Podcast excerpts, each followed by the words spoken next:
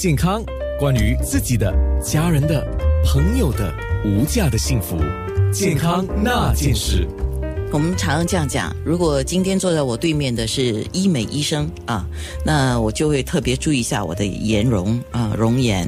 那对面坐这一位陈美娥中医师，他虽然是中医，可是他比较专长于骨关节骨科这方面呢。所以刚才在讲坐姿啊，呃，不要太高，也不要太低啊。那我于是我会把椅子调低一点点了。可是我现在把我的臀部往后靠背那边挪进去，就是背靠着椅背。呃，这是比较对的，是吗？对，但是你肚子要收束，啊，为什么？因为前面的腹肌要收缩啊，它才能够帮助你承担一部分的力量。可是我现在我现在这样做，我椅子又调低了，可是我因为臀部往内靠嘛，嗯，我的。但是你前面如果不收束的话，你后面的腰椎就是底腰的第一、第二椎是受力最大的。那我要讲的是，我的两只脚没有着地，所以你要靠腹部收缩。哦，嗯，哇，很多学问哈，因为我们身体的力是从很多关节来帮我们分散掉。嗯嗯，那说到这个骨关节的问题啊，怎么样才叫关节炎呢？是不是每个人都会有关节炎的问题呢？呃，关节炎造成的原因是非常多的，有些是因为饮食不当啦。那么，比如吃一些嘌呤的食物太多，使到我们关节，骨跟关节里面有一个关节囊，关节囊里面一些液体，液体。的呃，来帮忙润滑我们的软骨嘛，骨跟骨之间有一个软骨板，软骨主要是防止摩擦，还有减轻我们的这个冲击力嘛。所以，当如果你吃这些嘌呤东西太多，你关节腔里面的液体里面就呈酸性的，酸性它会去腐蚀你的关节膜嘛，关节的软骨。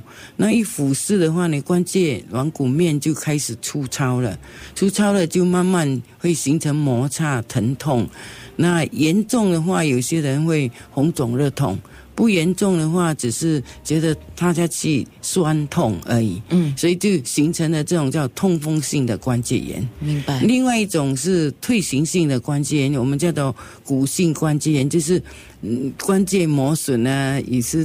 呃，用久的它磨损了，它就变成老化了。那么这些是属于骨性关节炎，最明显的就是我们膝关节。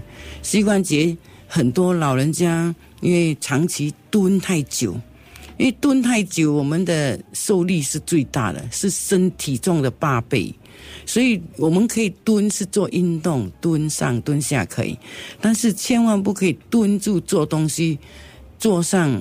几个小时，那个关节的韧带在很紧张的状态，还有我们的关节面一直被挤压，稍微的挤压是一种健康的，大呃重力太大的挤压是一种损伤。嗯，所以你这样讲。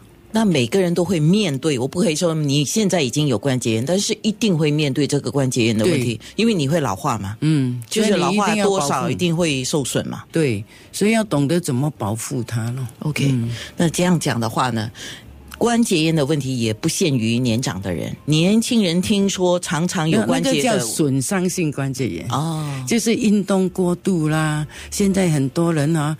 呃，可能是工作压力太大，为了发泄嘛，就在那个运动健身房里面哦，哇，一运动起来七八个小时、五六个小时，那不停的做一个动作，你想一个动作一直摩擦韧带、肌腱，包括你的软骨，一定会损伤的。这种叫损伤性关节炎。那有一些运动员，他们是要代表国家、代表社呃学校，那么在。不停的，好像魔鬼似的锻炼，这些也是损伤的一部分。因为有时那损伤不是现在一一段时间后，他就开始关节疼痛不舒服，那这些也是损伤性的关节炎。另一种关节炎，我们叫痛风，呃，那个类风湿关节炎，那个是免疫系统自己打自己。自己攻击自己的软骨，使到它慢慢变形退化。然后这些关节炎是跟免疫力有关系的。这些常见在年轻人身上呃，什么年纪都会呀。嗯，从儿童到呃老年都会。儿童几岁啊？有些八九岁都会哦，先天性的问题是吗？嗯，应该是它遗传性的。OK，嗯好。另外一种关节炎是呃，就是细菌感染。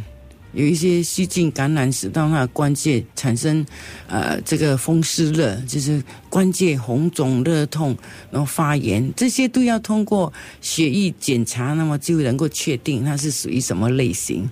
那我们中医就比较通过症状来分型。明白。嗯，那比如说，像像我现在假设我怀疑我有关节炎哦，等一下我们会细说那个症状了哈。嗯。但我怀疑的时候，我第一步当然是要找医生看呢、然后叙述我的感觉了。对那叙述感觉的时候，叙述什么部分是最重要的？